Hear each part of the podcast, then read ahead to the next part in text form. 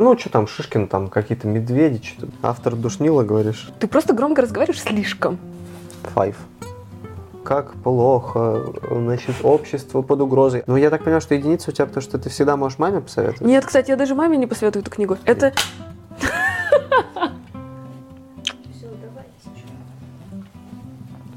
Всем привет! Подожди, стой, я не хлопну. Что?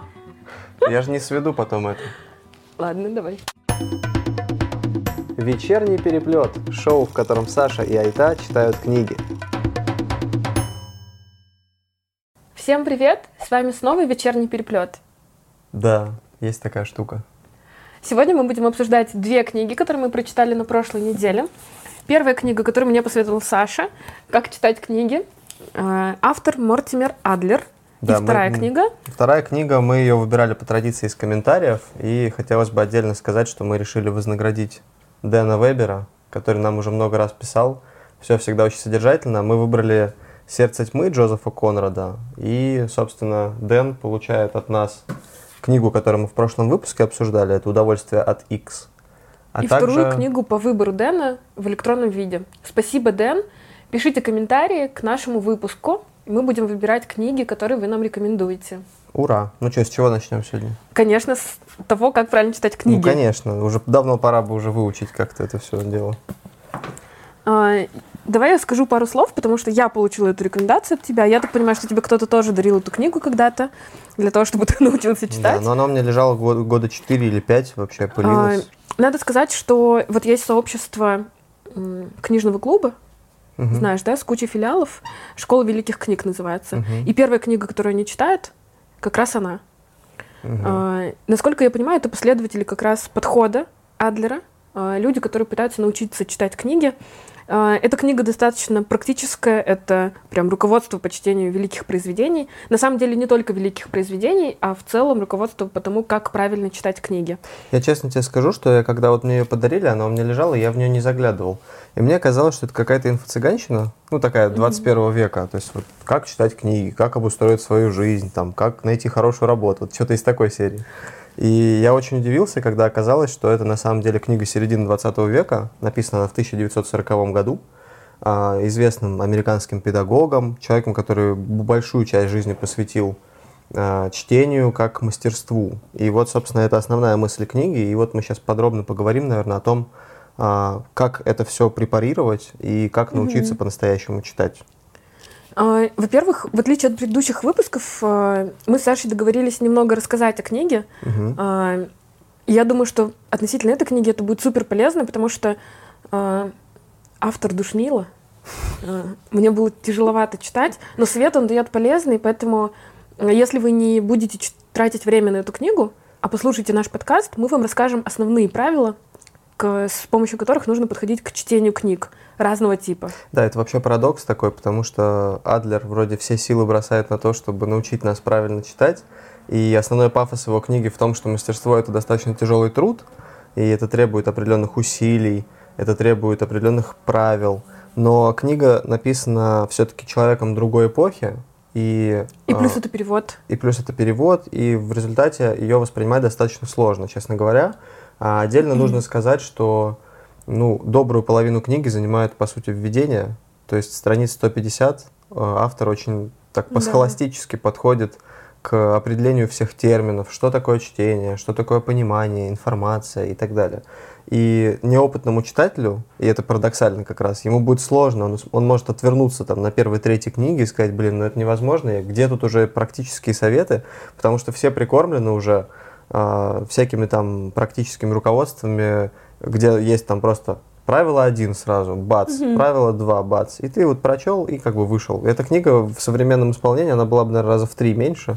И- А, И еще, в отличие от современных книг, тут не хватало историй и примеров, то есть такого сторителлинга. Да. А, Было бы круто, Нативности какой-то, да, было да. бы круто, если бы те правила, которые мы сейчас обсудим, ну, озвучим как минимум, а, были проиллюстрированы конкретными примерами, а, веселыми и применимыми к жизни. Не примерами, которые приводит Адлер мало в каких местах, но он все-таки приводит примеры а, из серии Например, у нас был ученик, которому мы дали почитать книгу, и он ее не понял. Мгм.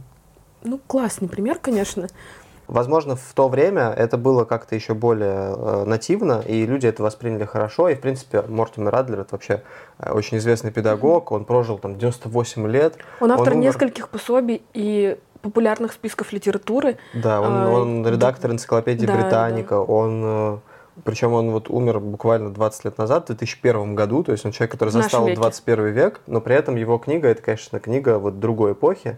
И в этом есть парадокс. То есть воспринимать ее достаточно сложно. Но мы попытаемся сейчас как-то структурированно вам рассказать об основных правилах. Я вот даже специально выписал. Например, четыре важных правила. Э, Это первые четыре правила по чтению книг. Что нужно сделать перед тем, как э, вы собираетесь прочитать книгу? Классифицировать по типу книги и по предмету. По типу э, Адлер приводит примеры практических книг, например, Мгм. которые могут чему-то вас научить. Э, Научных книг, художественную литературу да. он выделяет отдельно. Э, Для того, чтобы понять, какое впечатление вы получите от книги и что вы вообще от него получите, надо определить для себя. Эта книга для меня практическая, или я ее буду читать как художественную литературу. Причем это не всегда зависит от задумки автора. Для того, чтобы понять суть книги, нужно как можно более лаконично изложить ее суть после Мгм. прочтения. Я думаю, что это действительно очень полезный совет, потому что, например, у нас с тобой э, классная история, мы делаем подкаст, и прочитав одну и ту же книгу, мы можем ее обсудить. Э, и таким образом понять э, для себя, понятна ли нам книга. Я не поленился, я провел ретроспективный анализ, я выписал все произведения, которые мы с тобой читали до этого, и попытался в одной фразе или в двух там фразах каким-то образом передать основную их суть. Класс. Вот, не кори меня, если тебе не понравится, но я сейчас зачитаю. Поделись, будет круто. Виктор Пелевин «Тайные виды на гору Фудзи». Как олигархи купили просветление за деньги, но в итоге потеряли собственное «я» и чуть не лишились имущества. Хорошо. Понятно. Да, Да, мне кажется, ты понял, о чем книга. спасибо. Да. Мэг Джей «Важные годы». Почему важно найти, а, рано найти интересную работу, жениться и родить детей? Хм. Ну да, да. Взрослая жизнь. Сейчас будет э, жестко. Как из нескольких посредственных статей в стиле лайфхакера сделать книгу на 800 рублей? Она что, стоила 800 рублей? Настя, спасибо большое за подарок. Это, это серьезное капиталовложение в нашу дружбу, но Да, и в нашу взрослую жизнь. Михаил Зыгорь «Империя должна умереть». Как загнивающая царская Россия долго мучила народ и интеллигенцию, а потом пришли большевики и сделали еще хуже. не могу прокомментировать, я до сих пор не дочитала. Блин, когда-нибудь ты со мной согласишься, я В уже. конце года. Стивен Строгат удовольствие от X. Как с помощью веселых математических баек убедить читателей, что они безнадежные гуманитарии? Кстати, я думала, наоборот, у тебя будет противоположный вывод. Убедить читателя в том, что математика может открыться прекрасной любому. Ну, я, видишь, от себя, я же говорил в прошлый раз, Мгм. что я похоронил уже давно Ну да, да. себя математика. Ну и последнее. Халет Хасейни и Эхо летит по горам. Вселенная, в которой хромые, кривые и косые люди совершают предсказуемые поступки и постоянно смаргивают. Просмаргивает, ладно, ожидаем от тебя. Озвучим давай следующее правило. Да-да-да. Определить основные части книги, их порядок и взаимосвязь. А, К чести Адлера стоит сказать, он проделал это на примере собственной книги, Да. а, э, показал, как это должно работать. Мгм. Знаешь, э, мне понравилась одна цитата. Вот ты говоришь, автор душнила, и у него есть такой забавный кусок, прям в середине книги, где он как раз эти правила расписывает. Он пишет, «Э, должен сразу вас предупредить, что эта книга не очень хороша, это он про свою книгу пишет. Я бы не отнес ее автора к великим мыслителям. Структура книги довольно нечеткая, разделение на главы не соответствует общему принципу. Деление глав на разделы часто беспорядочно и прерывается бессвязными отступлениями. Вам может показаться, что это легкая книга, но анализ говорит о том, что она не очень удобочитаема.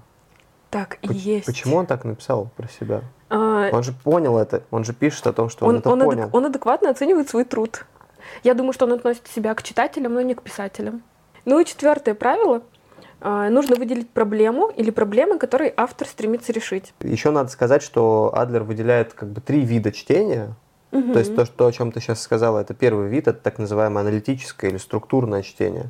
Но есть еще два других. То есть по-хорошему вам нужно одну книгу прочитать три раза, говорит Адлер. Да, при том, что когда мы научимся это делать, Да. применяя эти правила, это будет параллельное чтение тремя способами. Да, ну либо двумя. То есть ну да, там- да. Задавая себе вопросы, э, мысленно разговаривая с книгой, с автором. И вот завершающий еще момент с чтением, это такое критическое чтение, так называемое, оно как раз ставит своей целью понять отношение к тексту, а, каким-то образом поспорить с автором, но не ради спора, а именно уже с пониманием, с цельным прочтением книги. То есть это обязательное правило. Нужно критиковать книгу только поняв ее, только ее прочитав полностью, не спорить ради спора, учитывать разницу между знанием и своим субъективным мнением.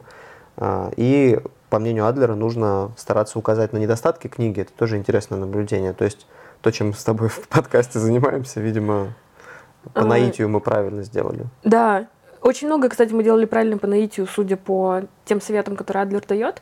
По поводу того, чтобы указать на недостатки, меня удивило, что э, если читатель не может полноценное мнение сложить по итогам чтения книги, это тоже недостаток.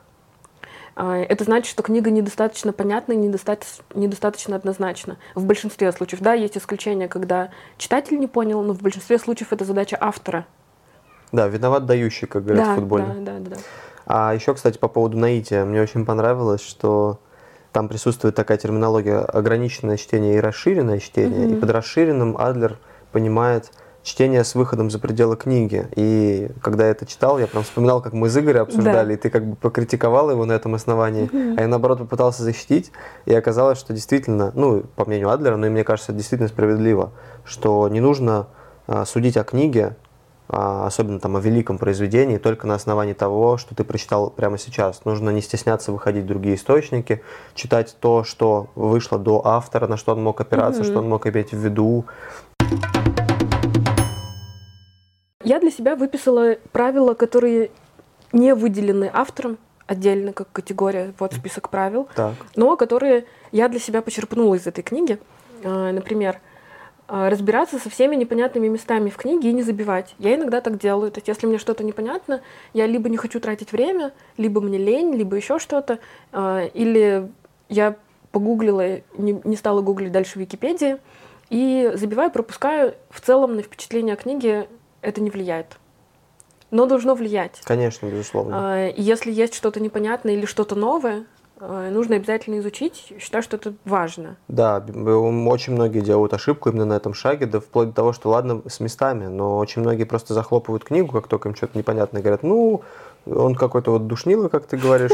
Это особенности нашего времени, чем дальше, тем хуже, потому что у нас мышление все более клиповое, нам нужно в максимально а сжатом виде больше. все получить, да, выбор все больше, и мы уже настолько разбалованы э, вот этой вот огромной вселенной из всевозможных видов текстов, в принципе, mm-hmm. начиная от тех самых великих произведений, которые уже там в загоне где-то лежат, пылятся, и заканчивая там телеграм-каналами или там постами или какими-то mm-hmm. вообще там мемами, да, потому что это тоже вид текста, ты читаешь информацию.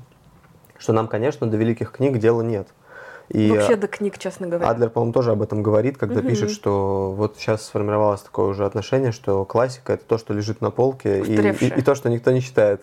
Хотя он тоже очень любопытно замечает, что э, если вы посмотрите на совокупное число прочтений великих произведений, то окажется, что это Одиссею людей. там прочитали угу. миллионы людей, там, по каким-то оценкам примерно, это может быть 25 миллионов человек, угу. гораздо больше, чем прочитали Бонда. Угу. И это необычная мысль, ты не думаешь об этом? Ну, это классно, да.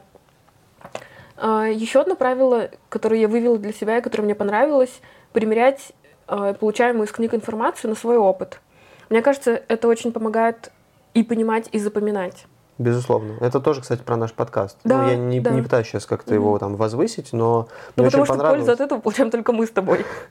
Ну, ну, хотя бы. Два человека, ну, видишь, уже спасены. А, делать пометки и комментарии. Я, кстати, стала делать это только когда мы начали делать подкаст, потому что я раньше не делала пометок. Иногда я выделяла и собирала цитаты интересные, потом выкладывала их в соцсетях или там на лайфлибе где-нибудь, где я отмечаю книги. Но это действительно помогает освежить в памяти некоторые моменты, когда ты закрываешь книгу, если это бумажная книга, и ты возвращаешься к этому, потому что ты видишь, что у тебя есть пометки.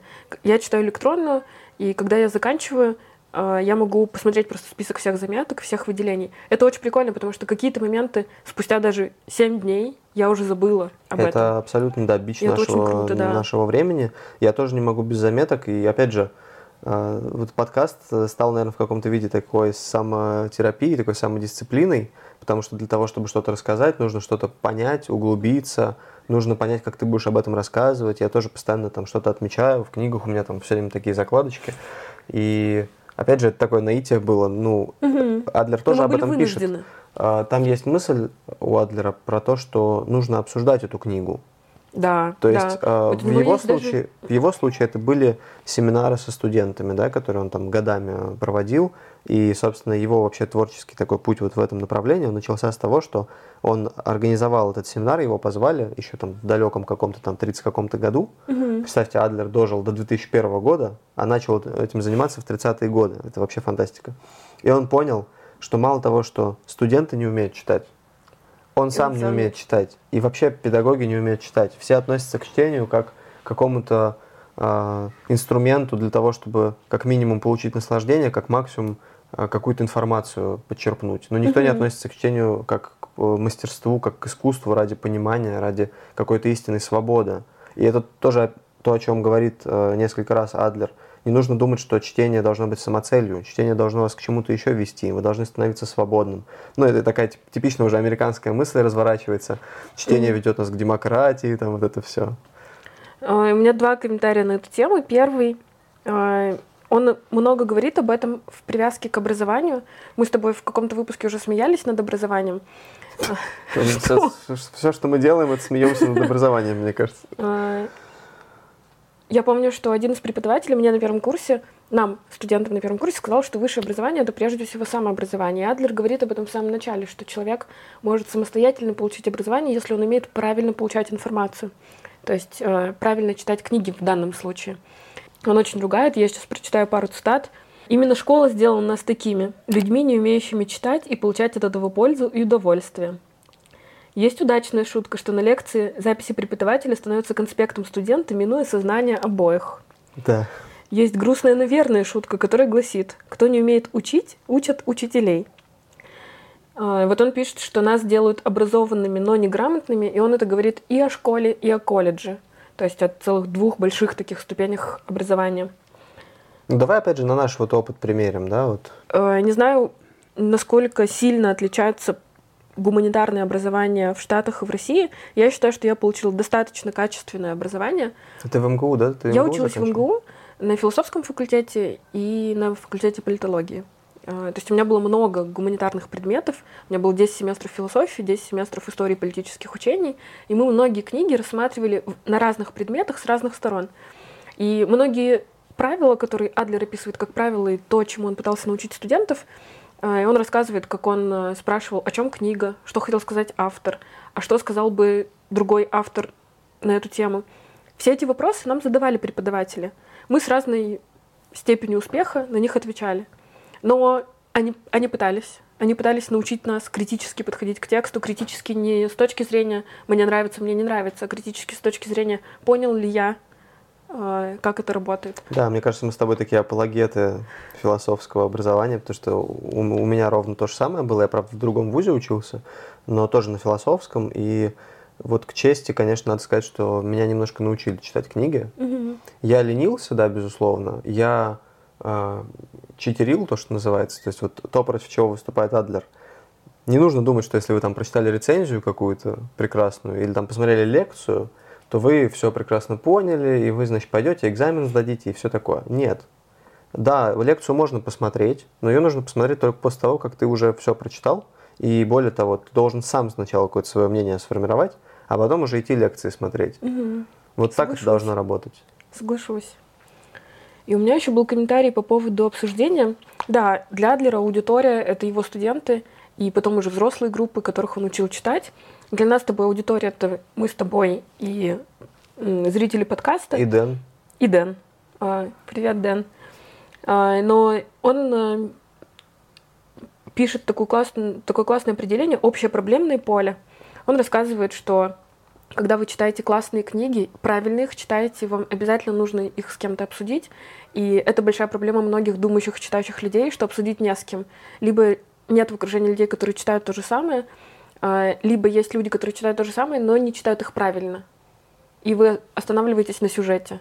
Да, нужно какую-то экосистему вокруг себя развивать, это безусловно. Это не только с книгами работает, это вообще да, важный инструмент. Да. Нужно как-то с другими людьми всегда э, сверять часы, да, вот эти вот различного mm-hmm. рода, и это очень полезно. То есть неважно, вы там ЗОЖем занимаетесь, или книги читаете, или там музыкой интересуетесь, общайтесь с людьми, обсуждайте с ними свои проблемы, подписывайтесь на наш подкаст.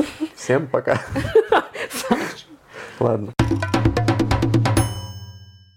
А, читать аннотацию оглавления, чтобы понять, о чем книга до того, как начать читать, и решить для себя, возможно, не стоит тратить время. Я так никогда не делаю. Да ну, правда? Теперь буду делать. Вот да, мне тоже подружка в свое время это посоветовала. Видимо, она mm. была поклонница Адлера. Я, заметив это, я очень, на самом деле, приятно был удивлен. А, я не то чтобы постоянно это практикую, но сейчас вот я прям понял, что это действительно очень важная штука. Это называется диагностическое чтение. Это когда ты берешь книгу, а, ее там пролистываешь, там смотришь оглавление, понимаешь, какие там есть части, немножко заглядываешь в саму книгу, читаешь пару абзацев для того, чтобы понять язык автора, насколько mm-hmm. он тебе подходит. Правда, в случае с Адлером это не очень работает, потому что кажется, что он вроде нормально написал, но потом, блин, это слишком сложно воспринимать. Итак, критика.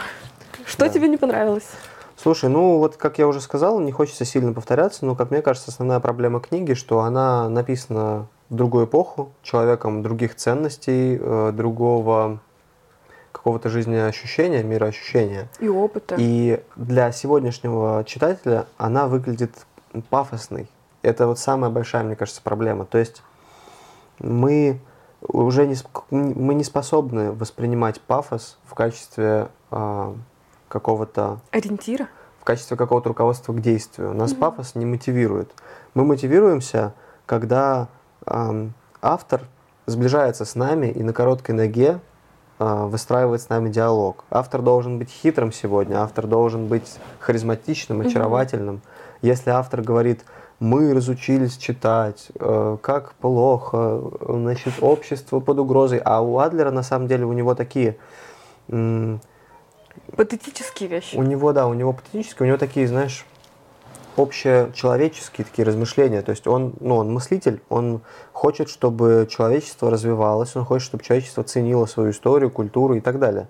И он в этом абсолютно прав. Другой вопрос, что его читают разные люди, и многие из них, для них как бы это немножко пустой звук, и они, наталкиваясь на это, они считывают закрывают это как морализаторство. Или закрывают да, книгу. И просто да. уходят. Соглашусь. А, мне не понравилось, что автор, рассказывая о том, как правильно э, читать книгу, э, про подход к структуре, вот цитата, которую ты зачитывал, она не очень хорошо написана. Угу. Возможно, она еще не очень хорошо переведена, потому что мы читали перевод. Но ее тяжеловато читать, ты продираешься сквозь дебри текста, в первой третьей книге он все время говорит о том, что дальше будет правило, дальше будет правило. Да, и это ты уже как будто, знаешь, это семинар, которым ты должен где-то да. в какой-то моменте заплатить деньги. Да, да, да.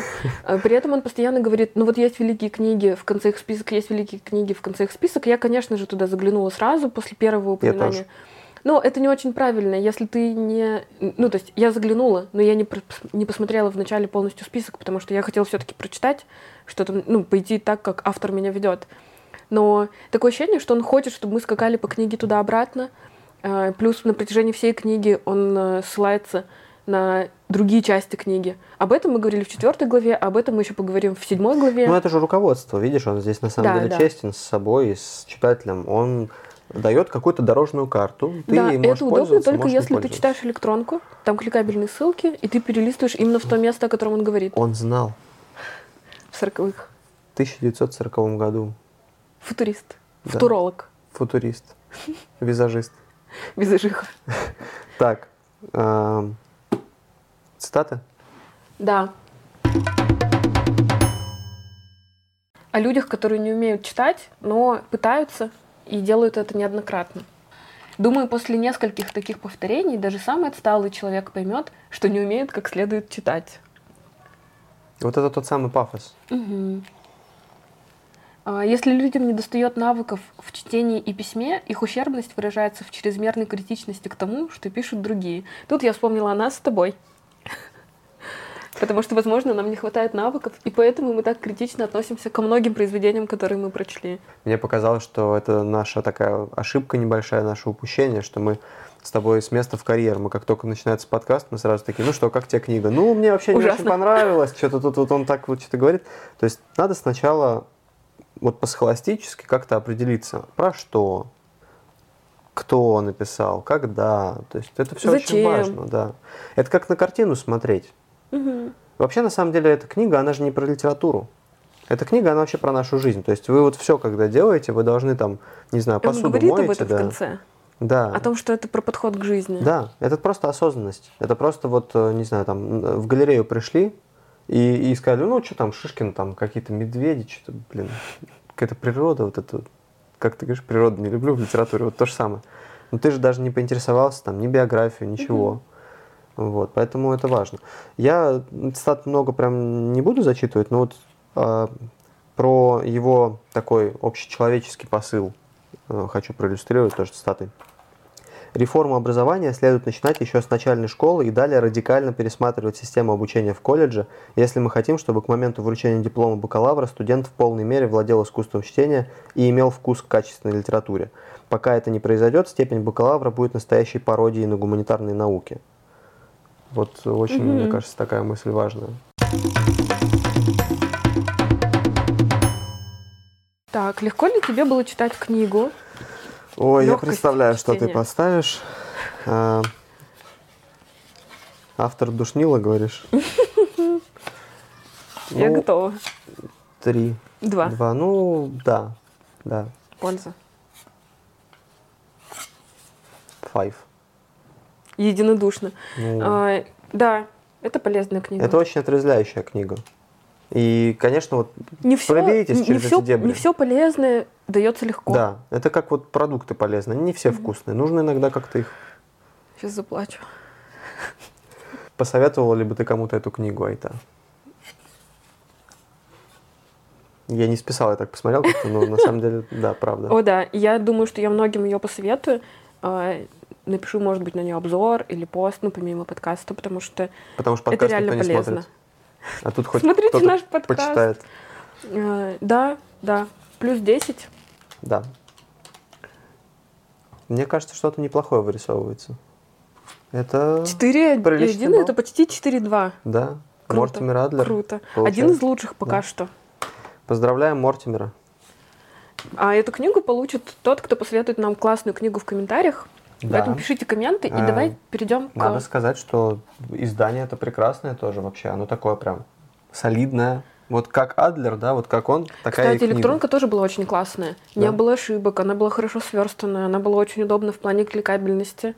И Там были перелинкованы все части, где он упоминал какие-то другие части книги. А, Прекрасно. Да. Так что, друзья, напишите нам что-нибудь, а мы вам подарим книжку.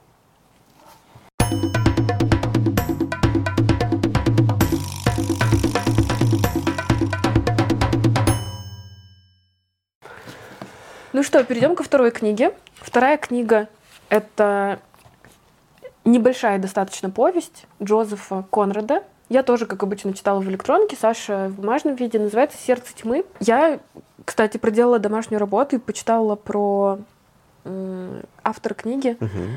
А, Вообще он поляк по происхождению, но Да. жил в Британии и является британским классиком. Йозеф Коженевский. Да, да.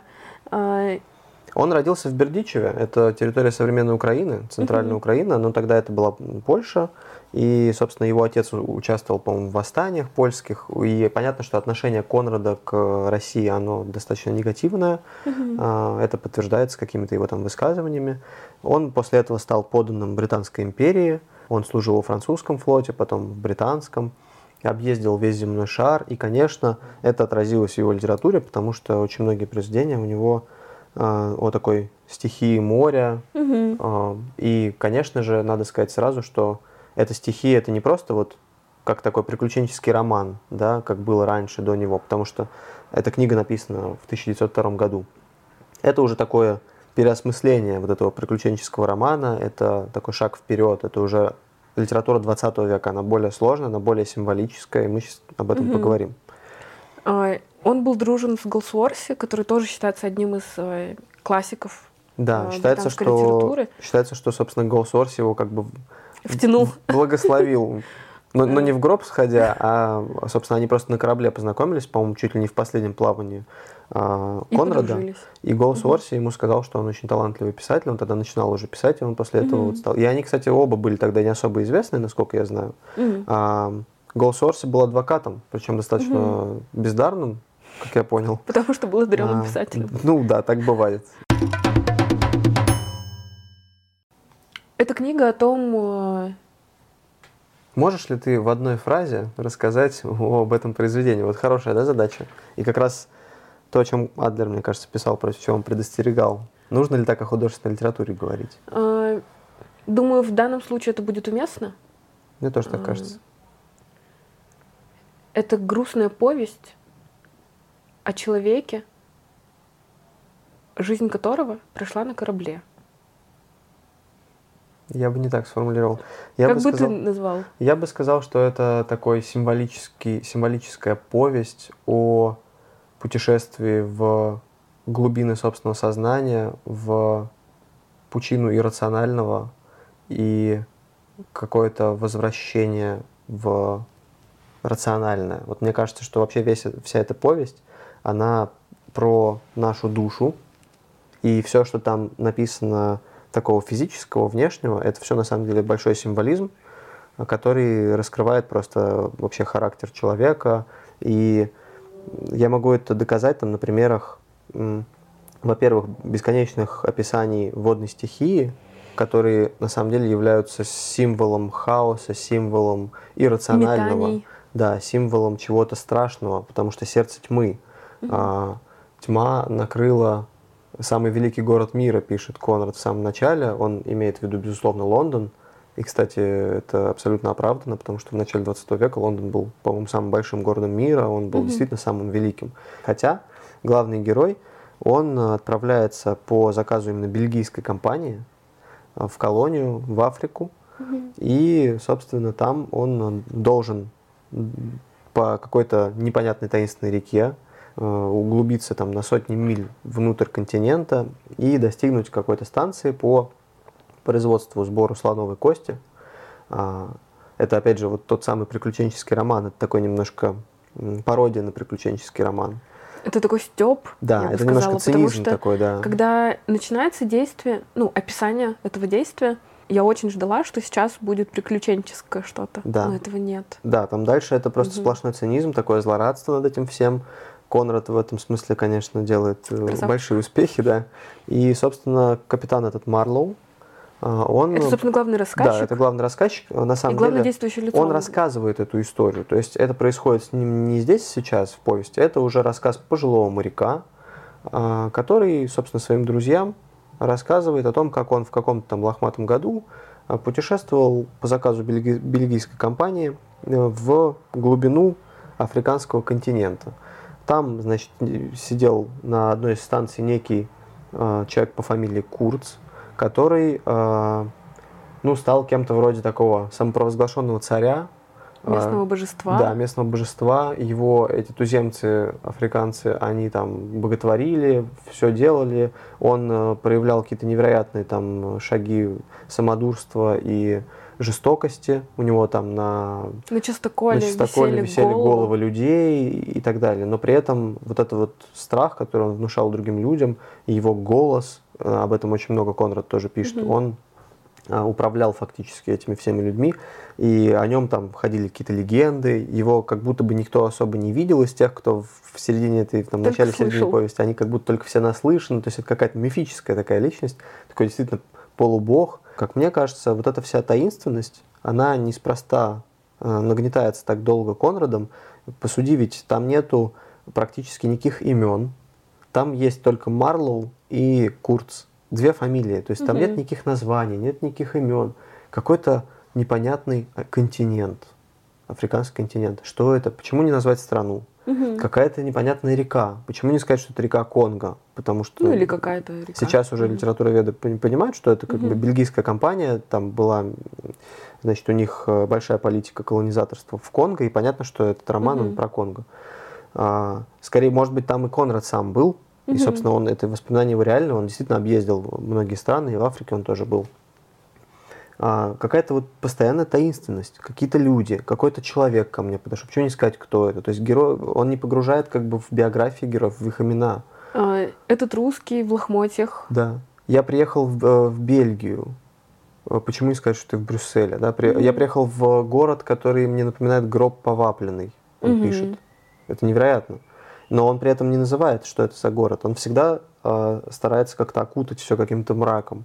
Туман в его повести большое значение имеет. Э, река, тьма, лес.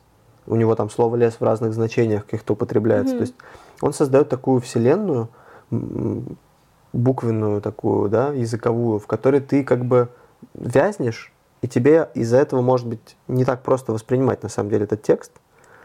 Но если ты продираешься как-то сквозь эти дебри, это похоже вот именно на путешествие к глубинам сознания. Тебе не показалось?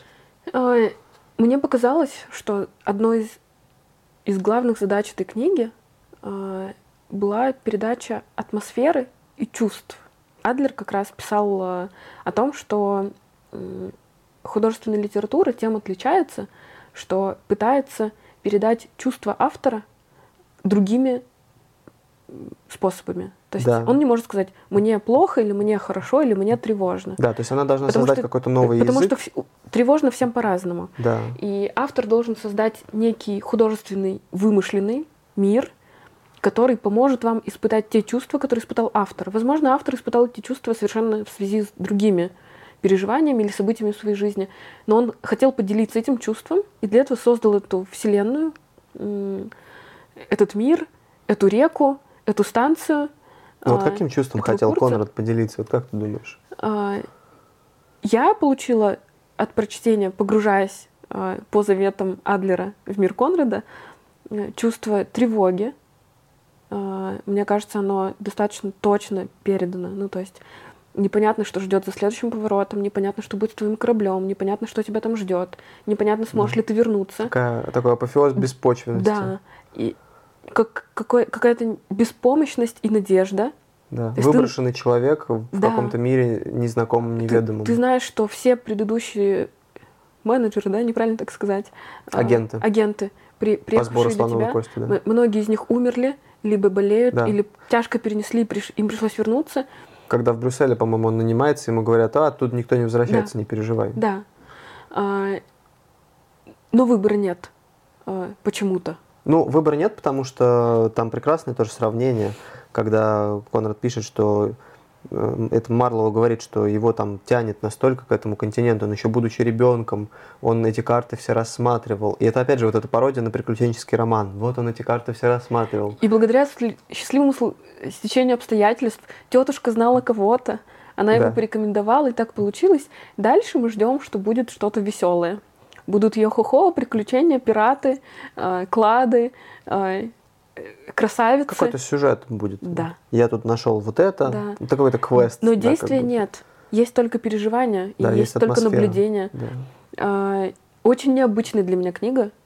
Э, сейчас сломаю всю систему. Она мне не очень понравилась, но я считаю, что ее стоит прочесть для того, чтобы понять, какой разной может быть литература художественная литература. Никакой практической ценности она не несет, но то, как текст, обычный текст может переключать твое состояние, это очень круто. Да, я твою мысль немножко попытаюсь развернуть про не очень понравилась. Да, эта книга, она вот как раз за счет этой вязкости, она достаточно сложна. То есть ты погрязаешь как-то в этих дебрях, тебе не очень понятны у тебя нет ориентиров, вот как у героя, да, у Марла, у него нет ориентиров. Тоже Он в каком-то мраке плывет, да, и ты в этом мраке сам оказываешься. Ты читаешь, ты как-то вот, э, у тебя все размывается, у тебя какой-то сплошной туман такой из текста, он такой липкий, вязкий, белый, mm-hmm. как вот пишет Конрад, и тебе сложно. Ты оказываешься вот в этом море, ты как будто бы один, одинокий mm-hmm. такой человек, который вот выброшен, и ты не знаешь, куда тебе идти дальше. Ты не очень веришь, что, что ты дойдешь до конца этой повести но тебя что-то подстегивает, тебе хочется почему-то продолжать, у тебя вот это вот иррациональное выступает на первый план. Откуда Марлоу, собственно, начинает свое путешествие? Он из самого великого города э, мира, там, из Лондона, да, город, который построили там давным-давно, он весь такой, значит, удобный, он великий, там много людей, там все понятно, там все доступно. И вот он путешествует куда-то в неведомый мир. Обрати внимание, что это такая шкатулочка. Автор, который пишет книгу, э, рассказчик. У нас есть рассказчик, который рассказывает, что Марлоу ему рассказывает свои воспоминания 20 или 30-летней Да, давности, когда он был матрешка. молод. Да, и открывается, потом еще раз открывается, потом еще раз открывается. Через 10 страниц ты забываешь про матрешку. Вообще, да. У тебя есть только У Марлоу. тебя есть только Марлоу, путь, Курц, Да. туман. И когда он э, периодически как-то вот пытается отвлечься и там вот Марлоу там замолк на минуту, тебе это кажется таким странным, ты уже настолько погрузился, что ты да. уже забыл о том, что это оказывается э, еще рассказчик э, Но это большое искусство. Это, говорит о, да. о, о том, что он очень классно на- И написал. причем это перевод с английского языка, а вообще считается, что Конрад, несмотря на свое польское происхождение, на то, что он выучил во взрослом возрасте английский язык, он считается одним из самых ярких стилистов э, английской словесности, и Мгм. там его И британской многократно награждали, да, там и отмечали его мастерство. Еще одна мысль, которая мне показалась забавной, может быть, ты поспоришь, но мне иногда казалось, что Курц — это такое второе «я» Марлоу. То есть, Да. что, может быть, Курца вообще не существует. Я была уверена до последнего, что его не существует А, вообще. вот как. Э, И что все те разговоры, которые были на предыдущих остановках, э, и все его размышления о том, кто он такой, какой он, Как он почему о ним нем так говорят, что в конце окажется пшик, э, что никакого курса нет, или что они приедут, э, пустая станция, есть слоновая кость, они ее забирают, и что либо это воображение Марлоу, что он почему-то решил, что ему нужно туда поехать, и что это не провидение свело его с Курцем, этим великим человеком, как он его описывает, а что это была его внутренняя потребность, которую он оправдал тем, что ему нужно поехать в какой-то верховье на какую-то станцию, потому что там есть некий Курц. Мне кажется, так и было. То есть Марлоу явился вот символом такого рационального мира, Мгм. человек, который вот по своей воле захотел покинуть вот эту вот почву, он захотел покинуть эту там сушу, да, он такой настоящий моряк, он Мгм. выходит в море, он э, море может случиться все что угодно, ты каждую секунду находишься под угрозой. Мгм. Это там в Лондоне у тебя там все спокойно, ты можешь там пойти в магазин, там купить себе там зеленый горошек какой-нибудь, а, там не знаю, в ресторан сходить. А тут у тебя одна волна там захлестнула тебя и до свидания, все. Все твои усилия, они перечеркиваются. И вот Марлоу как бы выбирает этот путь, он пытается а, туда куда-то вот в неведомое что-то окунуться. И Курц это такой символ как раз апофеоза этого, апофеоза этой иррациональности. И еще забавно, что Марлоу его, ну точнее Конрад словами там языком Марлоу, он его так тоже по-разному описывает. У него вот этот цинизм, он постоянно перемежается с каким-то а, доверием, которое он к нему испытывает. Да, то есть он Мгм. сам не понимает, где он. Он как раз весь его цинизм, он происходит именно из его рациональности, а весь все его благоговение, оно происходит от того, что он э, погружается туда, его эта атмосфера поглощает, и он как будто бы теряет связь с реальностью, он как будто бы уже уто- утонул там, он как будто бы уже, может быть, и не вернется действительно, как его предупреждали в Брюсселе. И- Или вернется другим. Или вернется не другим. он. да, Вот это классно. да, и, ну, я не знаю, там, спойлер, мы как Да, Это Спойлер, же великая спойлер. книга, да. Нельзя заспойлерить Библию, например. А, Он же возвращается. Он же находит его, да. Курц умирает. он его забирает со станции, увозит его, а, переживает его похороны, то есть он не участвует в этих похоронах. А, И с огромным цинизмом об этом да, пишет. да. Есть цитата? М, забирает его личные вещи, отправляется к его возлюбленной. А, Потом достаточно цинично описывает самого Курца, что, возможно, это был какой-то нищий, а, у него с душой ничего не было, но это уже потом, после да, того, как Когда он он вернулся вернулся. в рациональный Да, мир, когда он да, может об этом да, рассуждать, да. когда ему не страшно. А там ему страшно, он не может. А, И вот этот цинизм, да, про, про похороны. Все пилигримы выбежали, чтобы посмотреть на него. Я один остался за столом и продолжал обедать. Думаю, меня сочли бесчувственной скотиной, однако ел я немного. Здесь горела лампа, было, знаете ли, светло, а там снаружи ви- нависла тьма. Больше я не подходил к замечательному человеку, который произнес приговор над похождениями своей души на земле. Голос угас. Что было у него, кроме голоса? Но мне известно, что на следующий день пилигримы что-то похоронили в грязной яме. Вот в одном абзаце он несколько раз переключается с вот этого рационального на иррациональное. Гуляли с мама? Замечательный человек, да. Тоже вспоминал, да. Любопытно, до какой степени женщины далеки от реальной жизни. Они живут в мире, ими же созданном, и ничего похожего на этот мир никогда не было и быть не может. Он слишком великолепен, и если бы они сделали его реальным, он, он бы рухнул еще до заката солнца. А, он говорит так о женщинах, но на самом деле он говорит о каждом человеке и о восприятии человека.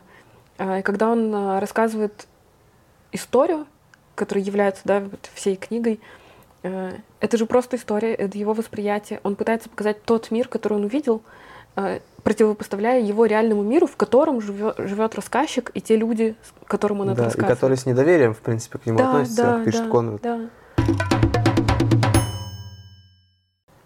Я не люблю работы, никто ее не любит.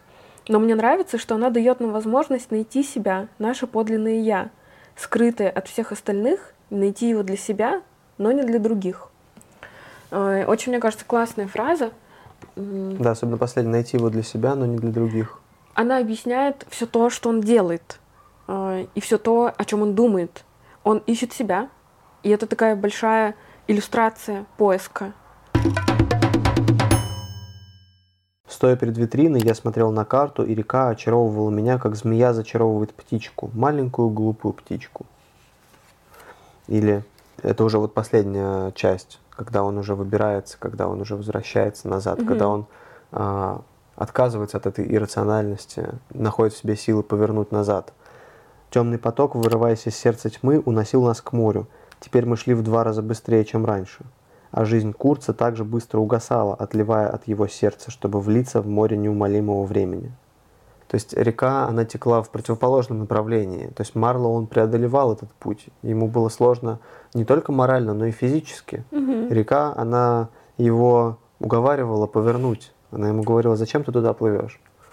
А он э, дошел до конца, развернулся и с двукратной скоростью вернулся назад. Угу.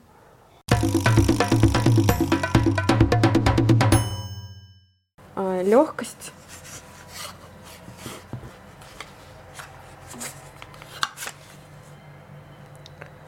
читать было легче, чем э, Адлера. Но для Автор не душнила. Автор не душнила.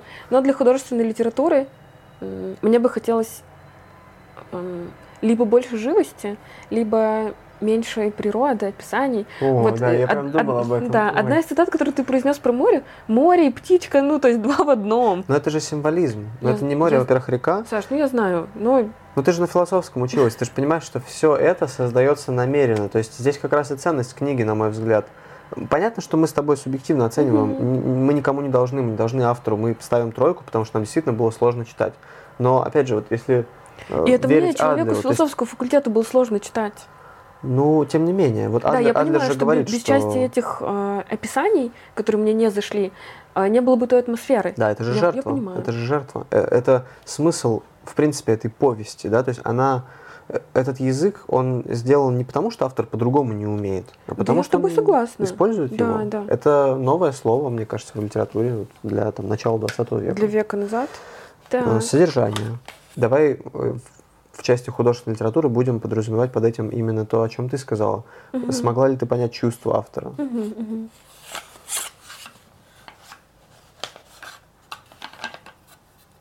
Ну, да, 4 я... это прям, я Не, считаю, это что это хорошо, хорошо да. оценка. От критика такого, как ты. Критиком буду работать на пенсии, не редактором. Обзоры писать. А, мне кажется, что цель книги погрузить в атмосферу, и эта цель выполняется. То есть э, вряд ли у Конрада была какая-то другая цель. Он хотел передать какие-то чувства, которые он сам некогда испытывал, э, когда-то испытывал, и у него получилось. Да, сполна. Я прям как будто уехал куда-то в отпуск. Такой тяжелый. Ну, про советы давай поговорим. Уф, уф, уф. Я знаю, что ты поставишь. Честно говоря, мне некому посоветовать. Я бы, может, тебе посоветовала, но ты так ее уже прочитал. Ну, слушай, Возможно, когда-нибудь. ты же не знаешь, а как ты выбираешь, кому ты посоветуешь? То есть ты, ты настолько считаешь, что ты знаешь людей, что ты понимаешь, что перебираю- этому человеку не зайдет? Да. То есть ты прям понимаешь, что ему этот язык, вот эта вот вязь, она он Да. погрязнет в ней. Даже из наших общих знакомых. Вот Ну, ты бы посоветовал минимум- Даше Фокину эту книгу? Нет, она ей не зайдет. Да. Ты бы посоветовала Ганесу эту книгу? Нет, она ему не зайдет. Ну, я так понял, что единица у тебя, потому что ты всегда можешь маме посоветовать. Нет, кстати, я даже маме не посоветую эту книгу. Это Уважаемая мама, а и ты. Простите ее. Она это не со зла говорит. а, единичка на давай, давай случай. так, я твоей маме посоветую. Прочитайте «Сердце тьмы», а потом мы еще поговорим про способность Айты угадывать. 21 делим на 6. Запорола ты оценку общую, конечно. А, вот почему ты такой. 3-5. Вообще, какой-то Хуже Пелевина. вя- вялый середнячок просто получился у нас. Но если бы не я, у него была бы хорошая оценка, как ты мне сказала про Хасини. Я думаю, что нужно делать поправку просто в случае с Айтой. Вот Все, вся художественная литература, мне кажется, у нас по четырехбальной системе будет оцениваться. Простите. Я имею в виду итоговую оценку. На этом все. Теперь я тебе советую книгу. Давай, я в предвкушении. Ой, что-то что опять. что-то там. Пиши, сокращай. ты будешь смеяться? ну. Э, Фу, Господи. Потому что тебя заставили. э, Нет, нет, мне просто на Новый год подарили эту книгу. э, И так оказалось, что у меня куча общих знакомых, и твоих, наверное, тоже, прочитали ее из уважения к автору. Это книга «Коммуникация на раз, два, три» Игоря Писарского. Ты должен понять, что я к, к тебе благосклонна. Много картинок, не Ну, очень большой много шрифт, текста. да, да. Ну, Да, ты знаешь, да. что я-то, у меня-то с этим проблем нет. Я Мало закален, работы у человека, я закален 900-страничными трудами Зыгоря. в отличие от некоторых. Ну В что, общем, ну, это книга, которую мы с тобой читаем ближайшую неделю.